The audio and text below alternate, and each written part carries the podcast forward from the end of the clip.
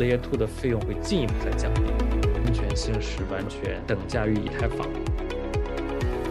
欢迎大家收听 D Light 光，本节目由零叉四九九主理，每期深度访谈全球舆论中心影响者，第一时间为您解读热点事件。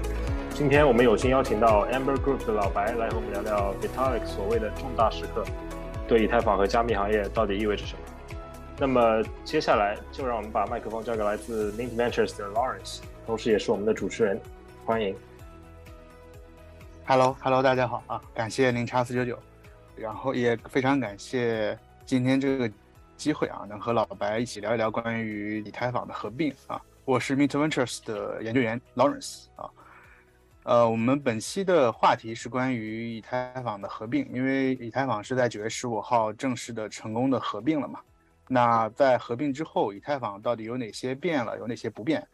啊，然后维塔利克也是把这个 merge 称为以太坊的一个重大时刻。那这件事情对于以太坊和加密行业来讲，那到底意味着什么？那这个就是我们今天所要聊的主要的话题。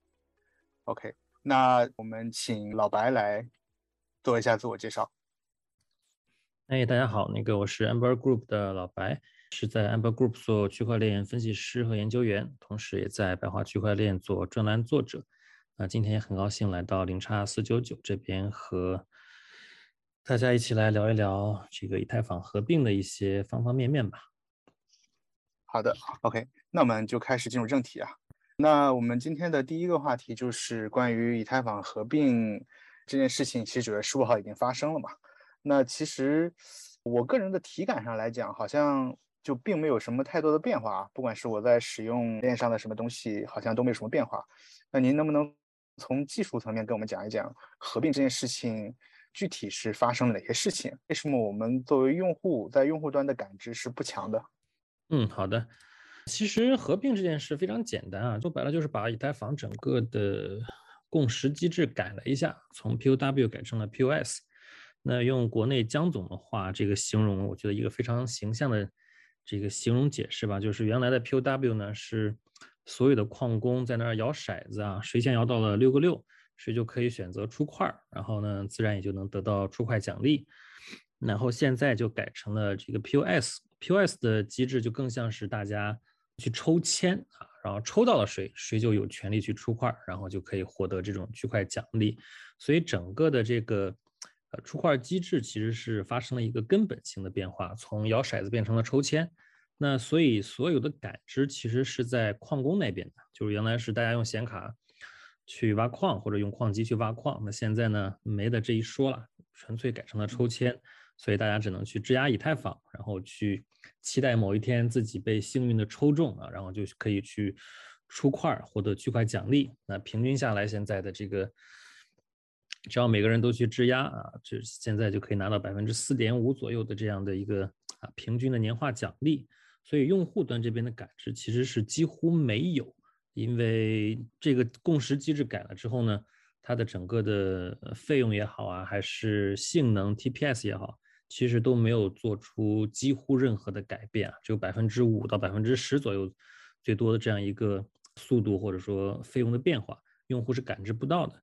但是它是为未来两到三年的一些技术框架升级是打下了一个良好的基础，所以。用户的感知应该是在半年之后才会慢慢的体会到，嗯，OK，好的啊，那感谢老白非常清晰的讲解啊。那我们第二个问题是关于合并，因为在威神的这个路线图里，其实转 POS 这件事情，我印象他从很早就开始在讲，好像是一六年就在讲，然后他当时还非常乐观，说什么我们今年要实现转成 POS 了，对吧？那为什么转为从 POW 转为 POS 这件事情，在以太坊的这个路线图里这么的重要？那这个 POS 是它后续以太坊做分片的一个必要条件吗？是的，它这个好像是一四年白皮书里面就有这个 POS 的设计了吧？但是当时 POS 还不够成熟，所以就就可能是推到了一七年左右，我记得。然后从一七年一直推推推，就延迟了四到五年的时间，啊，终于是把这个该干的事儿终于完成了。所以重要是当然是非常的重要，就是大家都觉得说啊，那既然呃 POW 转成 POS，然后还要牺牲了一些所谓的可能去中心化也好，还是其他的东西也好，那为什么非转不可呢？是不是因为碳中和呀，还是说因为这个消耗的能量太多，能源太多，或者说是为了更加安全去扛百分之五 G 攻击等等？其实这些所有的。这样的观点都算是一个结果，它算是一个 consequence，是最终产生合并之后的结果，而不是一个原因。原因其实就是刚才你提到的，非常简单，就是为了要分片，就是为了分片呢，就必须要切换到 POS。虽然说这个分片也是啊彻底的改版，从最早的这个做状态分片和这个类似于这样的性能分片，到现在变成完全的一个 Dank Sharding 做数据分片。啊，但不管怎么改吧，它还是一个分片机制。那只要是分片机制，这个就非常的难跑在 POW 上，因为分片必须跑在 POS 上，主要有两个原因嘛。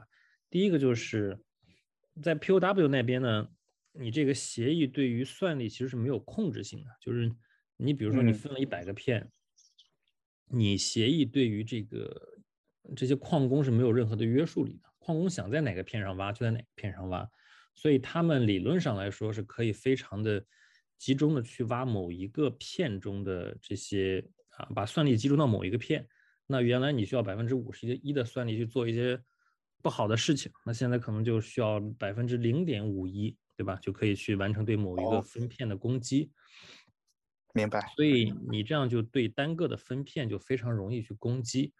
那在 POS 里面呢，它整个的这个谁出块是由协议说了算的，就是我抽中谁是谁，它是一个随机的过程。那所以就没有办法去导致这些验证者或者说 staker 他们去合力去合谋攻击某一个分片，这在这个 POS 下是实现不了的。所以这是一个安全性的非常大的考量，就是 POW 不适合跑分片。那第二个呢，就是一个叫做终结性，叫做 finality。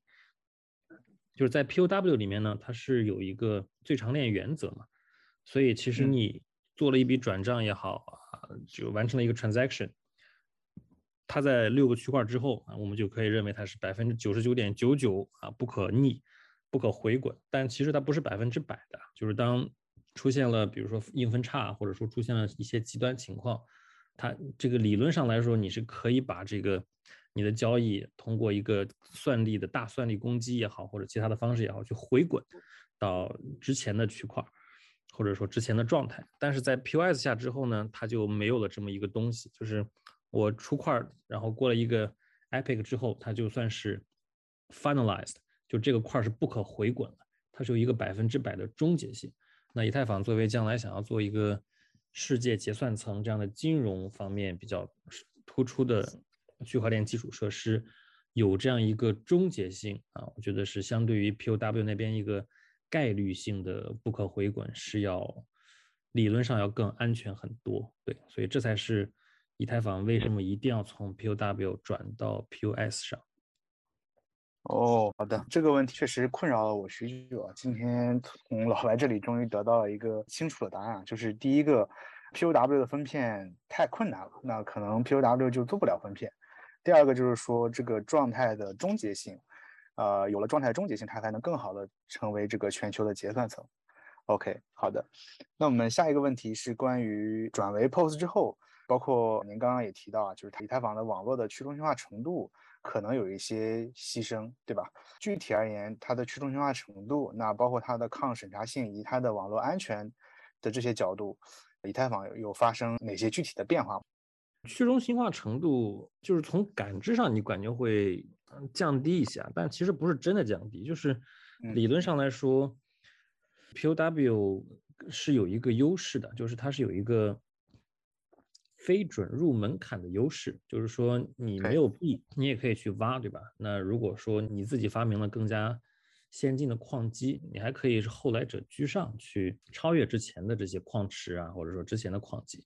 但 POS 这边你做不到，它是一个纯粹的资本主义吧，就是啊，有钱的就会占有更大的优势啊，币多钱多就会干占据一个更大的优势，所以他把这个持币者和这个出块做矿工的这样一个利益是统一了起来，在 POW 那边呢是一个分离的，其实。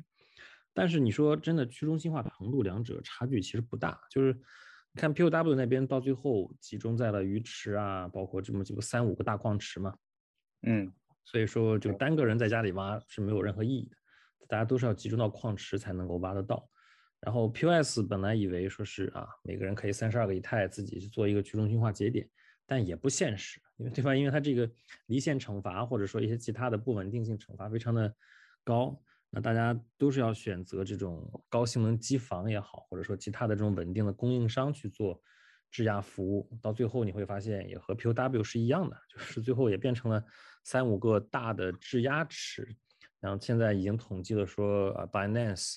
Coinbase、Kraken 和 Lido，对吧？这差不多三四个大的质押提供商是超过了百分之五十还是百分之六十的这种出块服务。所以你会发现，从现实角度来看，去中心化这两者根本就没有什么大的差别，最后都会集中成那么三五个头部的供应商去帮大家去做出块儿。然后抗审查部分呢，也差不多，我觉得就是大家都说 POS。抗审查会弱，但是其实 POW 一样的，就是几个大矿池。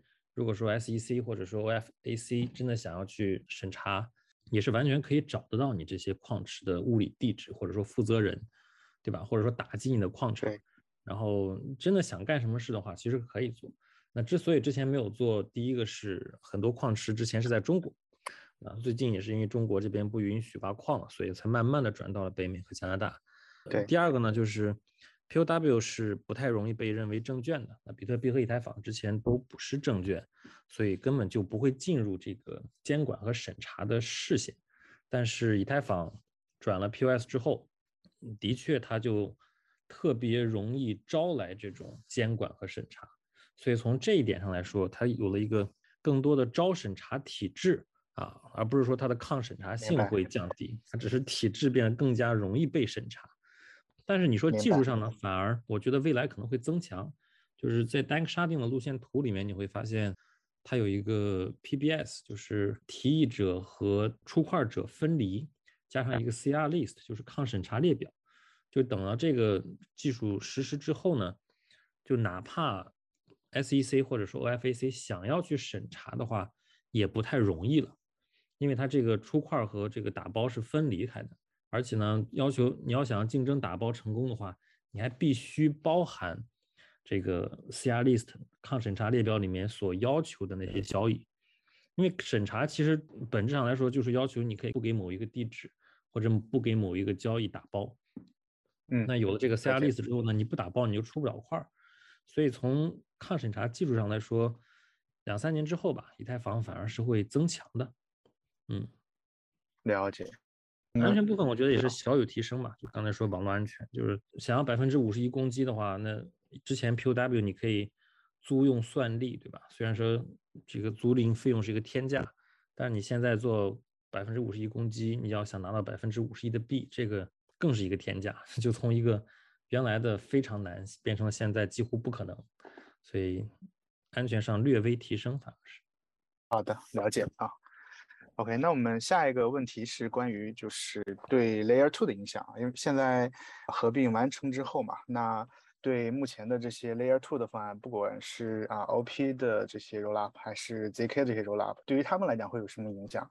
就是说这个刚刚你也提到，它的以太坊对长期的这个呃二点零的计划里面，这个分片扩容和 Layer Two 的这些目前现有的这些 Layer Two 的方案，它们之间会会相冲突吗？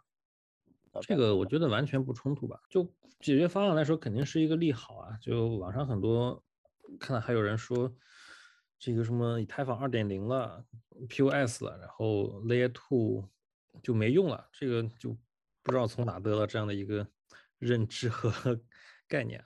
就反而其实以太坊的这个二点零和 POS 完全就是为了它的 Layer Two 去服务的。可能受到一七年和一八年某些文章的影响吧，就是以太坊最早做 POS，想要做分片，是要做一个类似于 Near 这样的分片，通过分片去提升 TPS 的。后来发现太难了啊，做不出来，做不出来之后就改了。改成这个把分片单独就是做成数据分片，然后这个整个的数据分片的架构就是为了服务现在的这些 Layer Two 的，不管是 a arbitrum 还是 OP 还是 ZK，纯粹就是为他们服务的。整了 POS 之后，先是小半年吧，我估计先把这个 Call Data 的费用，就是 Layer Two 的这个上链存储费用先降低个五倍，所以半年之后大家可能会先看到 Layer Two 变得更便宜。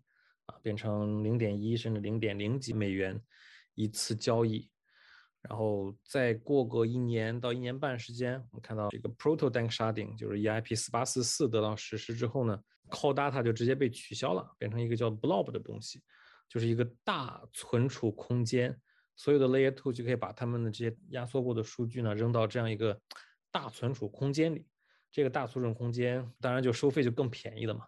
所以 Layer Two 的费用会进一步再降低，而且这个大存储空间它还是不和现有的 Layer One 上的这些 NFT 的这些 Mint 啊或者其他的一些经济活动去啊竞争 Gas，它是自己单独计费的。所以大家会发现，到时候的 Layer Two 的费用会变得异常的稳定，而且是异常的低廉。所以那个时候开始，就所有的 Layer Two。基本上在性能和费用上都是完全可以和像是 Solana 呀或者 Avalanche、Phantom 这些高速链去媲美的，而且安全性是完全等价于以太坊。所以到那个时候，在一年半到两年的这个时间点上，如果其他的高速链没有特别的特殊的创新的话，我觉得可能市场份额是会被以太坊的 Layer Two 做进一步的挤压。嗯，这是我个人感觉会有这么一个场景。了解，您的意思是说，可能以太坊，尤其是这个 EIP 四八四四上线之后，那整个所有的 roll up 的这个费用变得非常低，对吧？那这样的话，你新公链说你便宜你快，我的所有的 roll up 我也很便宜也很快。那这样的话，对于像 Solana 和雪崩这种项目来讲，可能会有一定的影响。哎，那聊到这儿，刚好想跟您探讨一下，就是最近新公链 Aptos 还有 Sui，对吧？他们也是蛮火的，都融资背景也都非常的好，对吧？那您是怎么看像 Aptos 和 Sui 这两个项目呢？他们会和上一轮的这个像索拉纳和雪崩一样，再有那么大的一个一个潜力增长空间吗？我觉得是没有了，就是这两个公链白皮书啊，包括 一些技术架构也当时有看过，呃，有创新绝对是有的，就是它这个语言的一些东西确实是有一些在安全上的比 Solidity 更好的设计，对吧？就包括把这个钱和 Token 作为一个非常重要的资源单位，就不能够去随便的去增发呀、复制啊、粘贴啊等等，不像 Solidity 这边。很多币就是直接可以无限增发或者一些情况，它就从语言的这个层面就去限制了一些安全问题的发生，这个是挺好的一个事。然后 Aptos 和 Sui 的这个性能上的主打都是并发交易，就是 parallel processing，对吧？做并发。那以太坊这边 EVM 就都是 sequential processing，就是线性处理嘛，就是处理完第一笔才能处理第二笔。它没有办法去同时处理一些啊不相干的交易，但其实 Solana 本身已经在做这个并行交易了，只不过是 Aptos 和 Sui 用了一些其他的更加取巧或者说更有富有设计感的一些方案去做这个并行交易，在理论上在 TPS 上有可能会在部分场景下吧比 Solana 可能做得更好，但是呢，我还是个人感觉就是。整体的创新程度其实是不如索拉纳当年出来的时候那种创新级别的。了解，嗯，对，而且你想，索拉纳当时整体估值才一两个亿左右吧？是的，是的，当时刚全解锁的时候，那你现在 Aptos 已经是马上说估值要三十个亿美金了，这还是熊市。对，就你 二级市场上线先五十个亿美金起，我就。就往上没有太大空间了，我感觉。嗯嗯嗯，了解。因为我们也也有在看，就是 Aptos 它的方案，我个人感觉它好像就是确实如您刚刚所说，它的创新不是特别多，它好像比索拉纳的方案要要更中庸一些。就它反而没有在很多问题的处理上，就反而还比索拉纳的方案要更温和一点。所以这个也是我呃看下来感觉还是呃稍微让我感觉有些失望的啊，就是没没看到有太多非常创新的东西啊。OK，索拉纳这个已经哎，当时说是已经做到了分片链的极致了吧，在不是单片链的极致了，就是它牺牲了很多就是稳定性啊或者说安全性的东西，去把这个 TPS 往往极致上去推。对，它好像是四零九六核嘛，对吧？就是非常的激进，当时感觉啊，对，好像呃 Aptos 它，对对对，是的，Aptos 呢搞了一个十六核，就感觉是在是在权衡，是在取舍啊，更多的是一个权衡和取舍，不像是一个非常的非常创新的一个一个东西。对我还是感觉未来是在这个分层上吧，就是不可能三角，它是。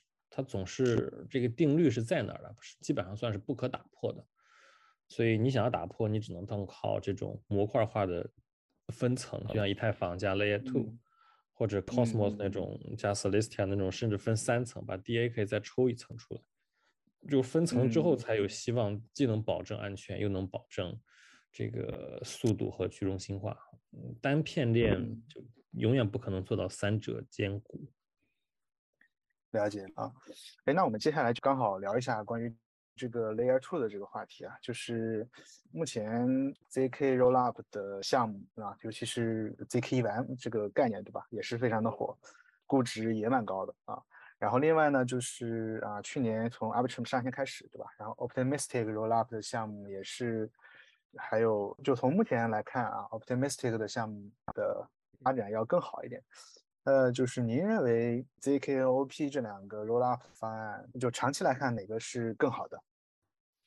这个我觉得威神都已经定调了吧，威神自己都说了，就是短期看 OP，长期看 ZK 嘛。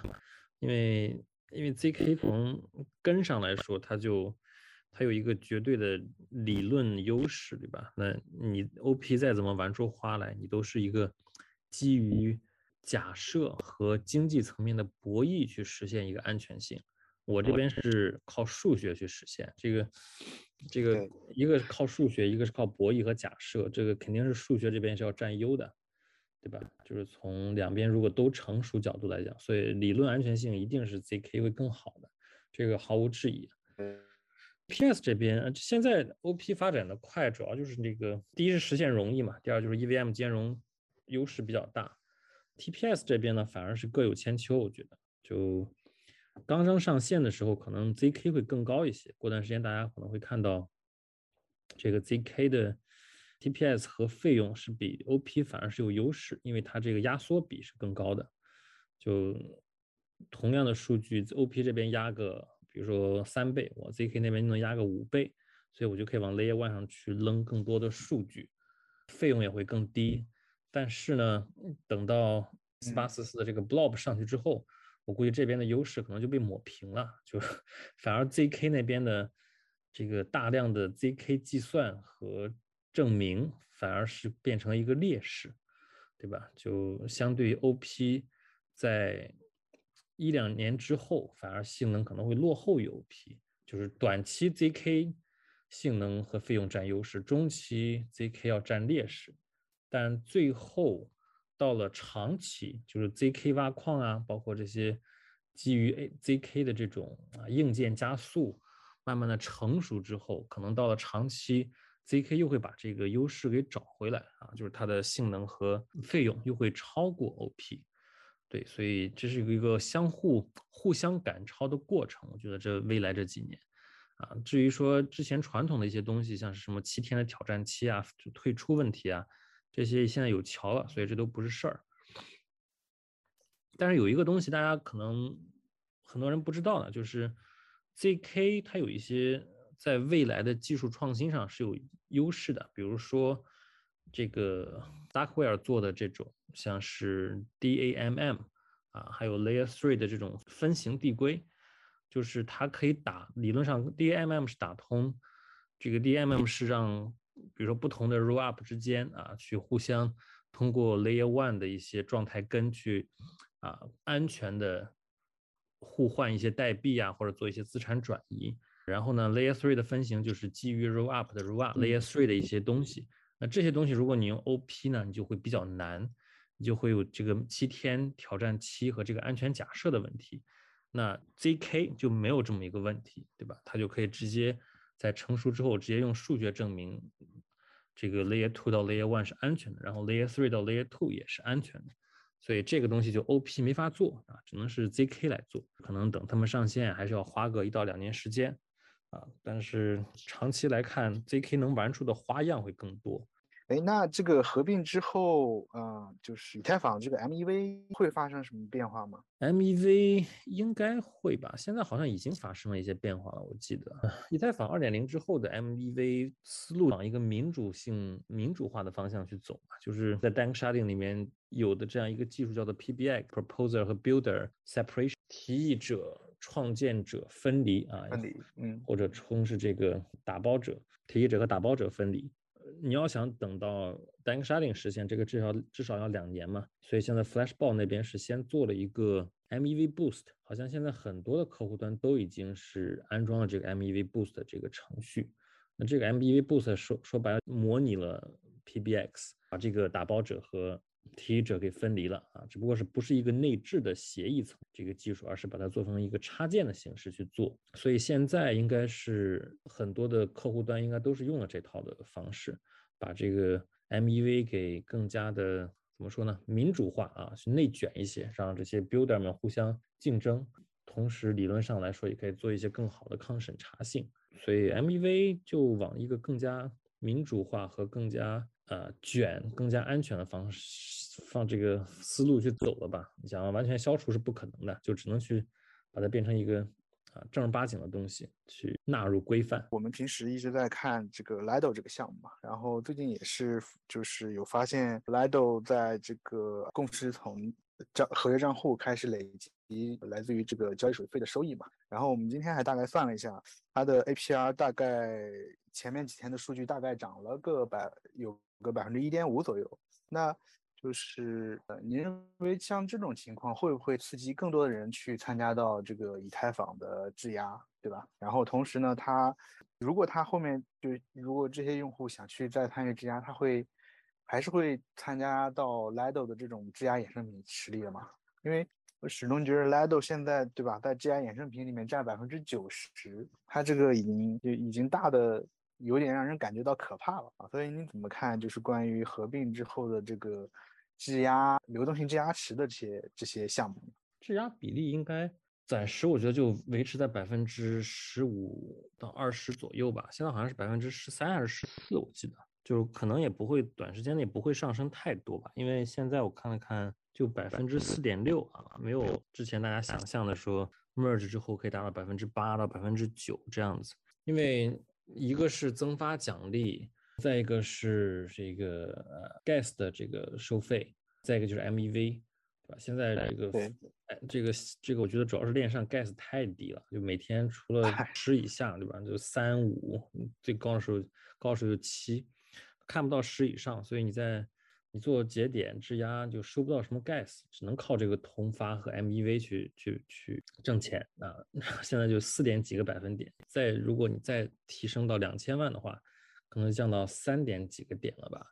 所以我觉得可能暂时不会超过两千万的以太坊质押进去。衍生品这个可能就还是 Lido 的这个 STETH 吧，我觉得这样也挺好，就是大家把它就就当成一个真的。ETH 来用就好，做抵押借贷啊，或者说做流动性也都方便，对吧？如果你有很多个这种 staking 的这个服务商，那你就需要很多的这样的池子，就流动性会做得更分散、更安全。但是这个流动性的分散程度就会高很多，所以我觉得这个可能就会变成一个有点头部效应的聚集问题吧。就像是 Uniswap，大家都基本上它是一家独大于所有的 DEX。那 Lido 这边就是一家独大于所有的 staking 服务，就第二想要超越，或者哪怕只要想要占到百分之二十三十的份额都非常之难。是现在感觉其他的项目好像都各自有各自明显的问题啊。然后 Lido 他也是，竟然他们自己提了一个提了一个提案，说自己要不要限制自己的规模啊，这个事情听起来也是非常的，甚至感觉到有点荒谬啊。他这个垄断提案被否了，对对对，是自己否了嘛，合理合理啊。对他，这个我觉得用户，你要我如果是我的话，我去选择质押，那我肯定也是，我要么选择啊 BN 对吧？要么选择 Lido，这个就因为我第一的考虑就是，我如果想要退出流动性的话，我需要一个能够时刻退出低滑点的池子，对吧？那这样的东西现在只有 BN 的 BETH 和 Lido 的这个 STETH 才能够提供给我。你像其他的这些什么 Rocket Pool 或者些其他的。这个供应商他们的这个池子的滑点深度和力度是没法比的。那这样的话，您刚刚也提到，是其实现在 s t t h 在不管是在 Maker 啊，还是在在阿伟，其实都可以做抵押物嘛。当然阿伟应该是暂停了一阵儿啊。其实那后面像大家如果还持有以太坊，那是不是就可以有一个非常简单的也低风险的策略，我去换成 s t t h 对吧？然后我把它存到存到阿。对吧？或者说我把它存到 Maker 里面，然后我还可以去再做，在做这个啊，我还可以再去释放我的流动性，我再去做其他的投资。您觉得像这种结合到质押衍生品，我们会会有哪些新的，就是普通投资者可以参与的一些新的玩法？这个就是一个熊掌和鱼的问题吧。就是就 DeFi 玩到现在，我觉得也比较慢慢的趋趋向于这个传统华尔街的一些金融的东西了，就是。你想要既安全又又高收益的东西，可能慢慢的不存在了。那经过 DeFi Summer，当时还会有嘛？当时做流动性挖矿一些主流项目，真的算是既安全又收益高。那现在呢，可能慢慢的就这些东西已经不存在了，就开始玩跷跷板了。你要么就要安全，要么就要收益，对吧？那作为以太坊这边，我觉得可能就是你想要去做 Holder，那你就非常简单，你就去。对吧？Lido 那边质押就好，拿个 STETH，想要增大一点收益呢，你就去放个贷，去阿伟或者 Compound 做个借贷，每年能多个两三个点，我估计啊，质押可能给你四四到五个点，放贷再再再给你个两三个点，你每年比如七八个点吧，我估计就也还 OK，对吧？如果是大资金的话，每年七八个点，币本位还是不错的。那如果普通的用户，其实还有很多其他的玩法，比如说。你可以去 V 三做个做个 ETH USDC 的 LP，对吧？但是这个呢，就对于上下边界的选取是非常讲究的，这个无偿损失其实非常的大。但是如果以太坊在一个你选动的、你选定的这个区间做一个高波动的话，这个 Uni V 三有时候你会看到它这个 APR 有时候可以达到百分之两百，对吧？在某些天这个。这个价格高波动的时候，所以全年综合下来呢，有时候也能做到百分之五十到百分之八十，但是无偿损失也比较大，所以就看你是喜欢赚手续费还是喜欢这个低无偿。还有一些更高级的玩法，比如说你可以去这个手里有币的，或者可以去卖期权，对吧？或者说买期权，就这些买空卖空这些期权的玩法是。更高级的一些 DeFi 的玩法，这个当当然这个我也没有完全搞清楚啊。其实我现在最近也在研究 Deribit 的一些这个卖 Put 啊，包括卖 Call 的一些啊玩法，看怎么样能够把这个收益率可以做到更好一些。那您觉得像这种质押衍生品，对吧？像 STETH 这种，我您刚好有提到，就它和以以太坊应该区别很小，对吧？你是认为它的安全性啊，不管各方面都和以太坊没有没有什么太大的区别？它会成为？相当于是成为一个链上的一个一个基础设施了。嗯，应该可以这么看吧。就是除非哪一天它真的爆雷，就像 Uniswap 突然被黑这种这种级别的大。明白明白，这个我我我也是这么认为，因为它基本上以太坊能干的事情，它也都能干了，对吧？因为 Maker 和阿伟一旦支持它，Maker 和阿伟都是有风控，还是做的比较严格的嘛。那他们两个这种核心的，如果 Maker 也算作借贷的话，是两个最核心的借贷系都支持了，那这个的安全性基本上还是得到一个比较大的一个一个保证的啊。哎，聊到这个，我还有一个有还有一个还有一个话题想跟你讨论一下，因为在上海升级之后，那以太坊其实就会开放这个信标链的这个取款嘛。那这样的话，当这个上海升级上线之后，那我是不是？呃，对于那些，就我是不是就可以去有机会参与那些更小的一些 G R 衍生品的服务提供商了。因为 Lido 它现在收百分之十的费用嘛，对吧？百分之十十的费用 Lido 自己收掉了。那当然，从现在来看，这个从四点五来看，这个可能也就百分之零点零点四五，也没多少。但是它的这个流动性这个优势，这个它现在最大的优势，在上海升级之后，其实是会消退掉嘛，对吧？因为我就可以从官方直接退出来了，我就不懂它的流动性池。那到那个时候，是不是整个这个啊质押衍生品，包括质押这个赛道，还会发生一些变化？有可能，但是我觉得影响不会那么大吧。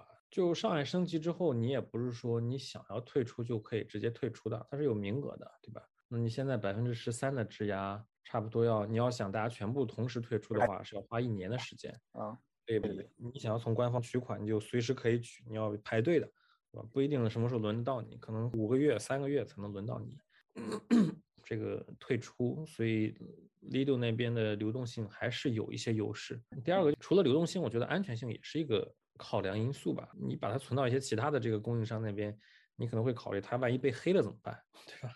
那 Lido 这边至少 LP，我就只敢去 Uniswap 做 LP。我连我连像是这个 Charm 这种在 Swap V3 做流动性管理、做 LP 管理的，我都不敢用。说白了，因为因为他们做流动性管理，他们可能需要再叠加一层他们自己的合约，对吧？那万一他们被黑了，那我他们这个 Vault 我存起的钱可能就没了。所以我都是只敢和 Uniswap 这种。协议做直接交互都不敢去用套，不敢用任何第三方的管理协议，怕被黑。那所以安全性，我觉得也会很多人会考虑的一个因素。头部的这个安全性口碑还是非常好，而且你说了十个点嘛，就就零点 四几个百分点，就是还好了。啊，那我们还有后面一个话题是关于关于价格啊，呃，合并当时这个以太坊的价格好像没有什么波动啊，结果这两天以太坊价格就开始迅速的下跌了。就关于这个行情后面后面的行情，对吧？包括啊短期的和中长期的，您怎么看？哎，这两天真的跌的疼啊！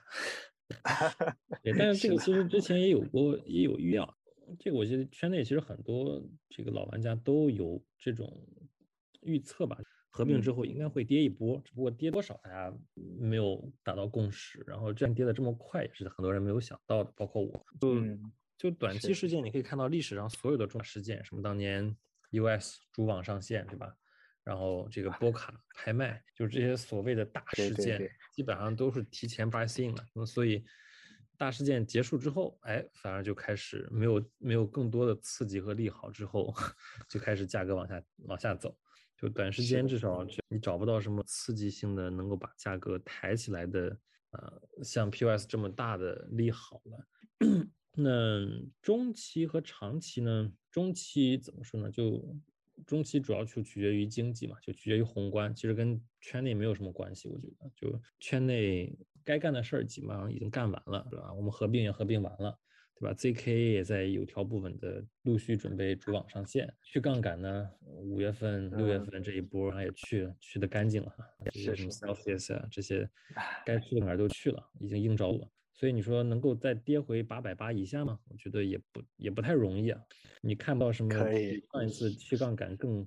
猛烈的事情可以把以太坊砸到一千以下。如果真的发生了这样的事，那只宏观上的黑天鹅，对吧？之前这个八点三的 CPI 就是有点超乎很多人的意料，一一波砸。对，嗯，下个月加息，现现在一百个基点的这个可能性也是提升了不少。所以，如果未来几个月我们出现了什么啊，纳斯达克的黑天鹅暴跌，然后美国的经济衰退变成了一个什么经济危机，然后流动性被大幅更多的。这个大幅撤走、缩表达到九百五十亿上限，这些就是这些，反而是大家可能需要关注的一些东西了。就反而不是圈内什么以太坊和比特币这些东西了。对，中期价格涨跌就取决于这些事情。长期呢就不用担心，我觉得长期简直就是完全不需要担心的。几年之后，以太坊价格会上个什么重回四千、五千，甚至去到一万，甚至两万都有可能，对吧？就觉得几年之后。以太坊生态就会变成一个非常庞大的，上面挂载了几十条啊 OP 也好，ZK 也好，甚至上百条的这样的通用型加 AppChain，就彻底变成一个 Layer One 的结算中心。这是嗯未来两到四年一个我们能看到一个远景吧。就是所以这一点上是完全不需要任何担心的，以太坊的长期美好未来。那您觉着以太坊的市值会超越比特币吗？我个人觉得会的，就是我始终不赞同以就从比特币分叉到 BCH 和 BSVNet 之后呢，其实比特币的整个的这种安全模型已经是出现了一个问题了，就是现在当然看不出来嘛，大家，但是你想再过个差不多二十年吧，我觉得可能再过二十年，经历个四五次减半，你就发现区块奖励会变得几乎快没有了。那没有了之后，以太这个比特币整个的这个链上安全模型就会遭受到严重的挑战。就虽然大家都说它是一个图腾啊，无用之用啊，怎么着怎么着，它不需要有实际作用，但是它毕竟有一点是要靠矿机的算力去维持它整个的市值和安全性的。那如果增发没有了，然后你会发现比特币最近三年的这个链上 TX 是在逐渐下降的，而不是在逐渐增高的，这是个非常可怕的现象。基本上我身边的人，包括我自己，已经几年都没有碰过比特币的钱包了。就我们我们不会用比原链去做任何事情，这是非常可怕的一点。然后现在大家用比特币都是 WBTC，对吧？都是在以太坊上去玩比特币，所以你会发现没有人用比特币的原链，那它的 transaction 从哪儿来呢？没有 transaction，没有手续费，那矿工的收益从哪儿来呢？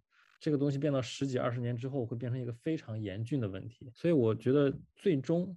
啊，如果比特币闪电网络发展不起来的话，目前来看确实没有什么能够发展起来的感觉和和征兆。没有什么征兆啊。对，比特币的未来会是像比特会像以太坊一样变成 POS，这是我个人的感觉啊。但是我不知道时间点，可能是二十年之后，可能是五十年之后，甚至一百年全部挖完之后都有。就我觉得比特币的终局就一定是 POS，它只能靠转成 POS 去增发，去啊，或者说就不转成 POS 也行，那就。大家做一个共识升级，把两千一百万的上限取消，对吧？继续增发，然后去维持这所谓的无用之用和这个矿工的区块奖励，这是我唯一能想的比特币的终局。要么转 POS，大家就不用去强增发，就像就对吧？就直接 靠性能，或者要么就增发。所以我觉得长期来看，就以太坊这种有用之用的。东西一定会超过这个无用之用的比特币的。这个观点也是让我感觉很受震撼啊，因为我们之前倒是没有想过，就是说四五次减半之后，对吧？当增发已经变得非常少，这个时候就似乎还是我之前还是惯性认为，对吧？那到时候比特币的价格一定会很高，对吧？那会进而会导致这个矿工还是会有收益的。那确实，如果它一旦这个价格假如没有那么高，对吧？那矿工不来维护这个共识，那整个这个它的所有的叙事就可能会受到一个很大的打击啊。当然，这种出现的概率是很小。OK，对你，你价格只能是每每四年翻一番嘛。就理论如果能这一点也 OK。就你要形成一个指数级的增长，那但是就是 F to F 模型嘛。对啊，你不能无限制的这样的。翻倍、翻倍、翻倍、翻倍吧，这不可能。嗯，对对对，是的，确实，比特币它从上次分叉来看，确实就一点也不就变。很多人认为它不变是它的一个哲学，对吧？就刚刚你讲的无用之用。那确实，如果你拉长时间周期来看，好像如果它一直保持不变，好像没有没有办法去应对这种外部环境的诸多的变化啊。对啊，这个中本聪自己说过的。中本聪自己当时发过帖子，说吧，二零三零年，我们链上的 transaction 变得非常之大，要么 transaction 是 zero，虽然这两这都这两个都比较极端嘛。我们现在来看到的这个趋势，到二零三零年，比特币的这个链上交易会进一步的降低，对吧？甚至连可能一兆区块都塞不满。而且这个在这样的趋势下，我就想不出来比特币该怎么去破局。那我们最后一个话题是关于这个分叉币啊。前一段时间，这个 ETHW，然后包括这个 ETH Fair，对吧？这两个分叉币还是引发了引发了大家的一些关注啊。那包括之前的这个 ETC，对吧？以太经典。那像这些分叉币，它后面会会是怎么来发展吗？就是您觉得它可能上面会发展出这些像现在的啊以太坊一样，对吧？发展出这种生态吗？还是说它会？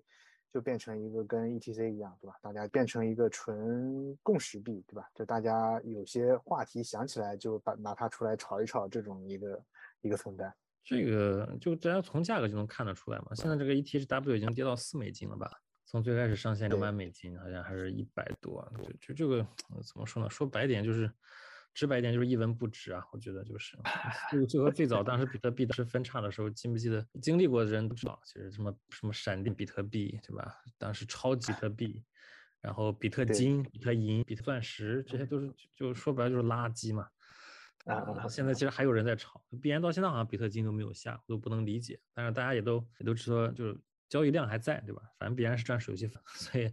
就是放一个垃圾在那儿，只要有人愿意去买卖，那必然也乐见其成。但你说这些东西有用吗？真的一丁点用都没有，就还不如狗币和屎币。虽然狗币和屎币我也不喜欢，但是这些东西真的就不如狗屎。他们有其他的，基于其他的这个心理心理需求，会产生对他购买的动力。对啊，就投机需求嘛，说。就就就你本身 USDT、USDC 还有所有的头部 DeFi 协议都明确表示不支持，那你就没有办法搞生态啊。说白了，就什么都不支持，连个稳定币都没有，你怎么你怎么去做生态？长期来看，因为短期这个啊，因为新的抛压很大嘛，它肯定会跌的很多。那就是我我我我，如果我目标不是说做成一个生态，对吧？我的目标就是做到和 ETC 同样的市值，对吧？ETC 其实它也没有什么 DeFi，对吧？虽然它的它上面也有一些项目，因为之前我也去看过，那 TVL 几万美金就已经是很大的项目。对，就它 ETC 也没有什么生态，那 ETHW 啊，包括 ETF，对吧？那他们会不会能达到像 ETC 的市值，或者说达到 ETC 的一个市值的一个比例，对吧？会不会有这种？我觉得，我觉得 ETC 好歹说是从一四年到事件之后啊，一定就就就到事件之后，它是。有一个正统性在这儿的，它至少是当时吸引了一批真的啊认可 code is law 的这种对对对。这样的一批猿人，所以他们在这些人眼中，ETC 才是最原始的比呃这个以太坊，这个是没有问题的。对，但 ETHW 不是啊，它不是一个正统性的所谓的啊啊硬分叉或者怎么样，它是难度炸弹之后就没有了 POW，他是选择从那个地方自己啊去。做了这样一条分叉的炒作链，所以它和 ETC 的这种正统性是完全没有办法比的。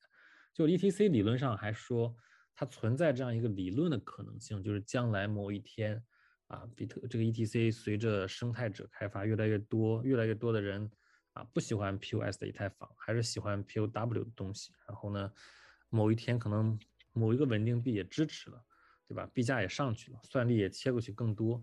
那然后上面的 DeFi 生态现在其实也有几十个嘛，虽然都不多，几万美金、几十万美金的 TVL，慢慢的做大做强啊，虽然不可能超越以太这个 POS 的以太坊，但是可能会留有一席之地。就 ETC 是这样一个希望的，但 ETHW 这种，我觉得就连希望都没有，只能做一个秘密币。了解，可以。好的，那我们今天的播客就到这里。